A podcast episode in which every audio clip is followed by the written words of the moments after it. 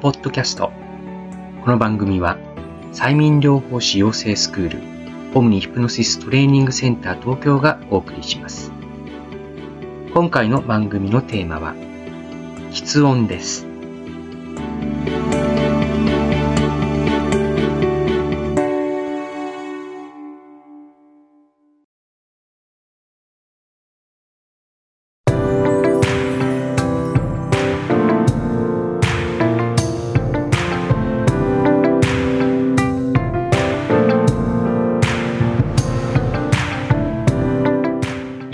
こんにちは。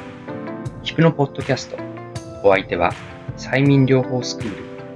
オムニヒプノシストレーニングセンター東京代表の藤野圭介です。この番組では、催眠や催眠療法をより深く知っていただくために役立つ情報をリスナーの皆様にお届けします。さて、番組第2回目のテーマは、喫音です。音に関するお問い合わせは本当に多いです。うちの病院にお寄せいただくお問い合わせの中でも、数だけで言えば3本の指に入るかと思います。もちろん、喫音で悩まれているご本人からの問い合わせも多いのですが、それ以上に、お子さんの喫音をどうにか改善できないかという親御さんからのご相談が本当に多いのです。その喫音の改善ですが、決して簡単ではありません。言葉に詰まる、どもる症状の原因としては、身体の機能面、気質面に原因があるという考え方や、脳の働きのせいであるという見解、そして精神面での影響が大きいという説など、様々な意見があります。また、それらの要因が複合的に作用しているということも考えられます。催眠療法で改善が期待できるのは、そうした要因の中でも精神的な部分になります。ですから、できれば催眠療法と合わせて、発音、発声、発話などの身体面でのトレーニングを受けられることもお勧めします。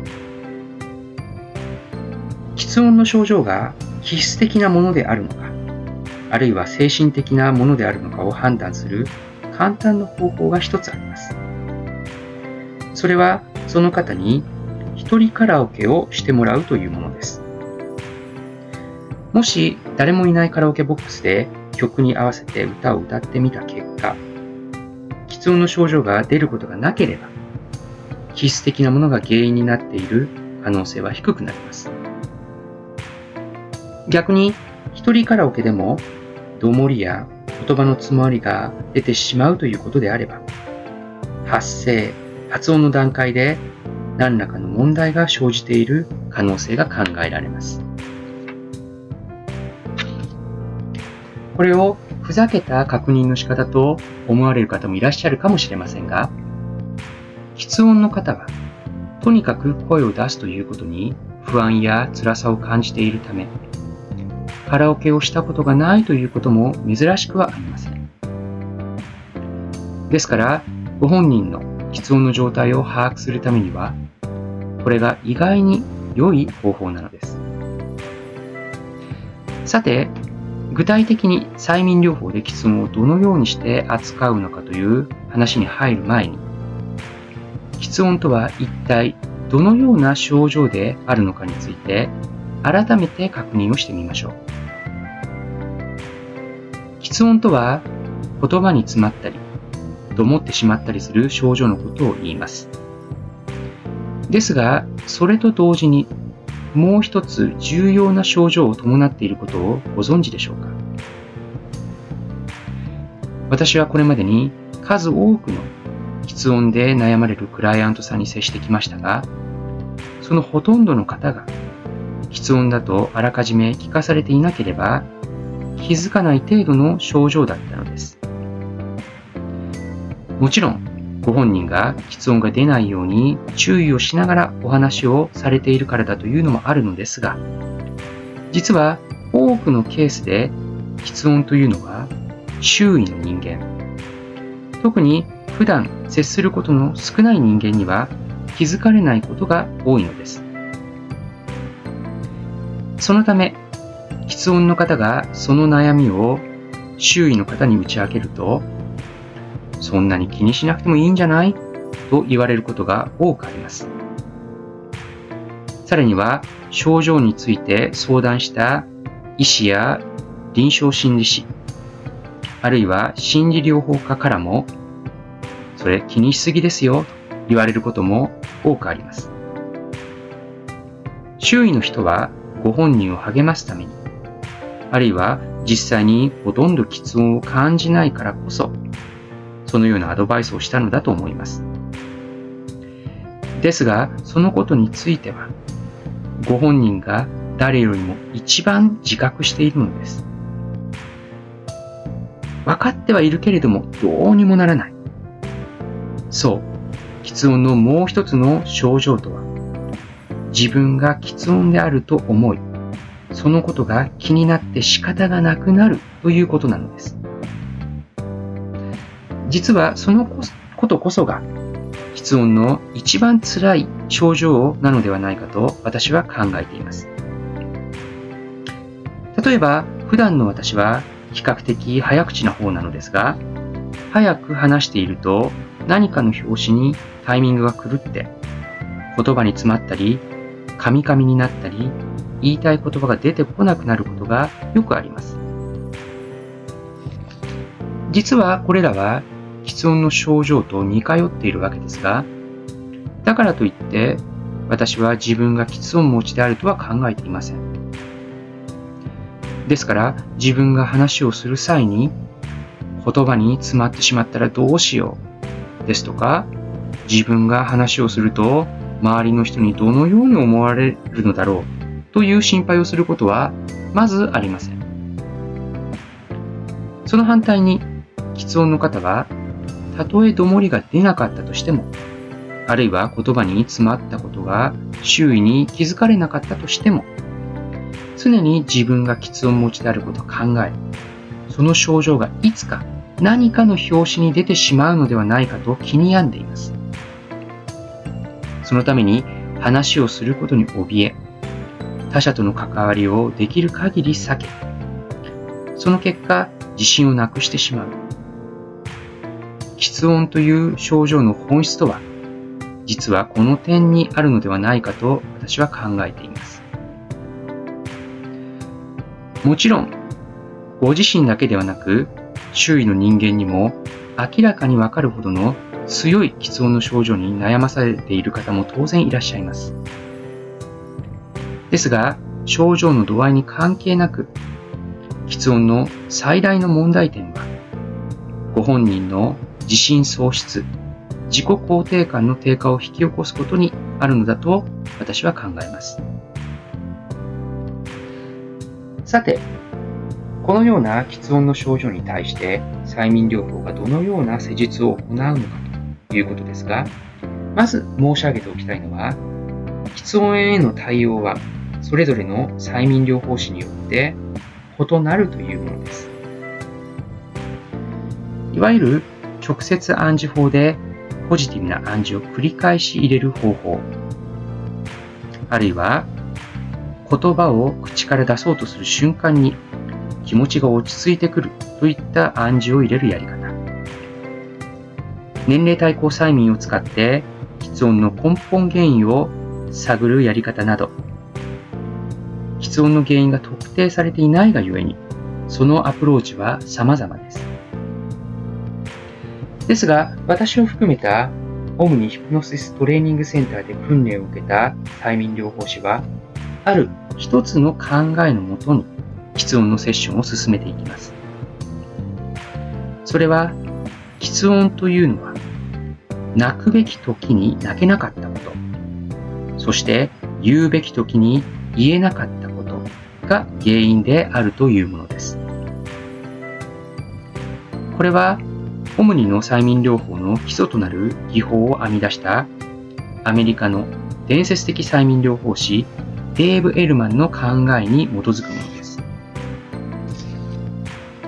エルマンについてはいずれこのポッドキャストでも詳しく紹介することになると思いますが、彼は自らが開催した講習会で、医師が連れてきた喫音の患者を何人も、しかも1時間足らずの施術で完全に治癒してしまいました。ヘルマンは次のように言っています。生まれつき喫音の人間はいない。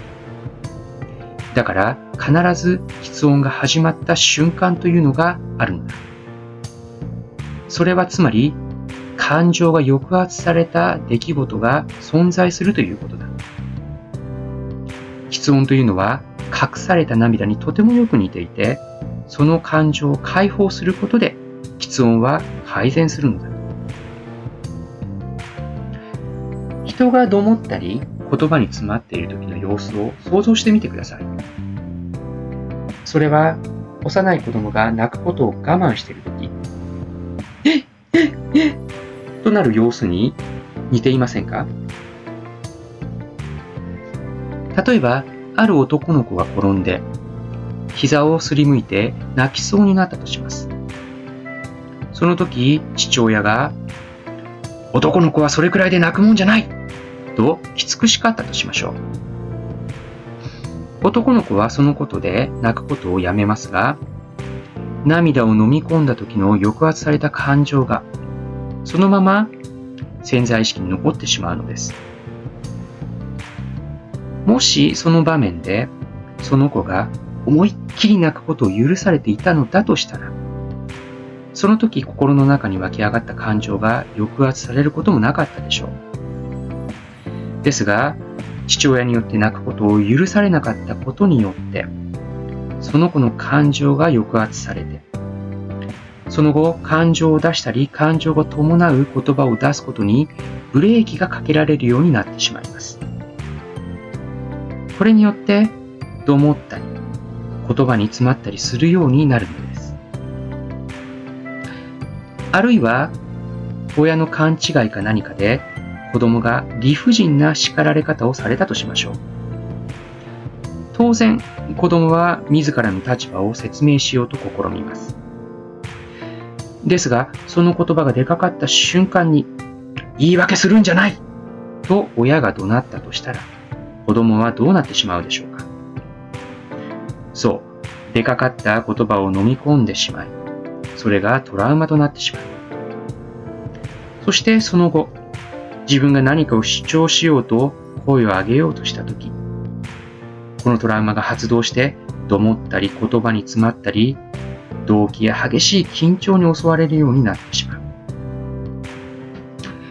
私たちオムニの催眠療法士は喫音のメカニズムをこのように解釈して、それをもとに施術を進めていきます。もちろん、これが喫音の真の、そして唯一の原因であると考えるのは行き過ぎでしょう。ですが、この解釈のもとにセッションを行った結果、喫音の症状が改善した例が数多くあることもまた事実です。その反対に、こうしたアプローチで効果の出なかった方もいらっしゃいます。その場合は別の対策を施す必要が出てきます。このような話をすると、じゃあ、喫音を治すためには、その人をとにかく泣かせればいいんだと、短絡的に考える方がいらっしゃいます。ですが、それは誤りです。無理に泣かせる方向へと誘導したとしても逆効果ですし、そもそも催眠療法士は何かを前提にして施術を行うということを決してしてはならないのです。必要のセッションには年齢対抗催眠っていう技術が使われることが多いのですが、幼少期のトラウマを見つけるためのこの手法において、療法士は目の前のクライアントさんの潜在意識の反応に集中することが求められます。その時、ご本人の潜在意識の中に抑圧された感情があれば、それを泣くという行為でもって解放させることもできますし、あるいは別の手法を用いてそれを行うことが必要になる場合もあります。その見極めについては、催眠療法の正しいトレーニングを通じて学ぶことができますが、やはり数多くのクライアントさんに接することから得る経験がものを言う部分でもあります。最後に、喫音のもう一つの症状である自信喪失、自己肯定感の低下については、まずは潜在意識での喫音の原因を特定して、その調整を行った後に、直接暗示法や未来催眠、つまり未来のある場面で自分がよどみなく話をしているといったメンタルリハーサルを行うことで改善を目指します。他の症状でも同じことですが、催眠療法は、喫音という症状の改善に一つの選択肢を与えてくれます。そして、それはなかなか有効な選択肢ではないかと、私は密かに思っているのです。催眠療法の施術をご希望の方、あるいは催眠療法士として喫音の改善のお手伝いをしたいとお考えの方は、この後のご案内をぜひお聞きください。ヒプノポッドキャスト。本日のテーマは、室温でした。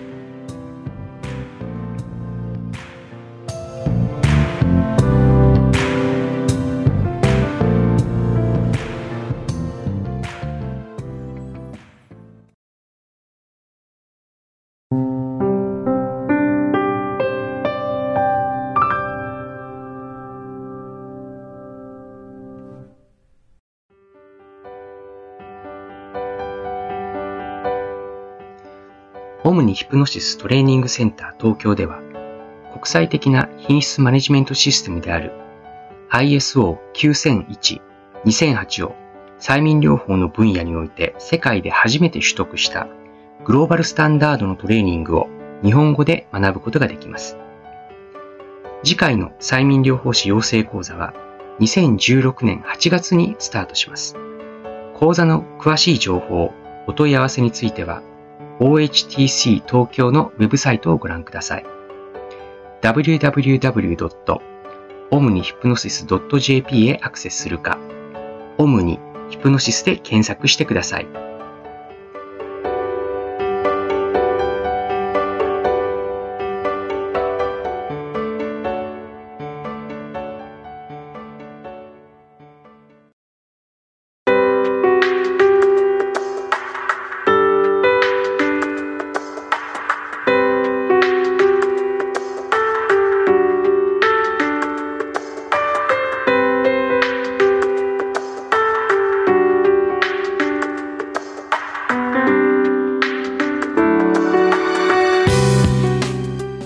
今回のヒプノポッドキャストいかがでしたか？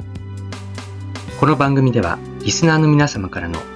催眠や催眠療法に関するご質問、ご意見、ご希望をお待ちいたしております。メールは info at omnihypnosis.jp 宛てにお願いします。また、番組の公式ホームページ OHTC 東京のウェブサイトも合わせてご覧ください。オムニヒプノシスで検索いただけると、ページへのリンクが表示されます。番組では、これからも催眠や催眠療法に関する情報を楽しくお伝えしていきたいと思います。それではまた次回の番組でお会いしましょう。ヒプノポッドキャスト。お相手は、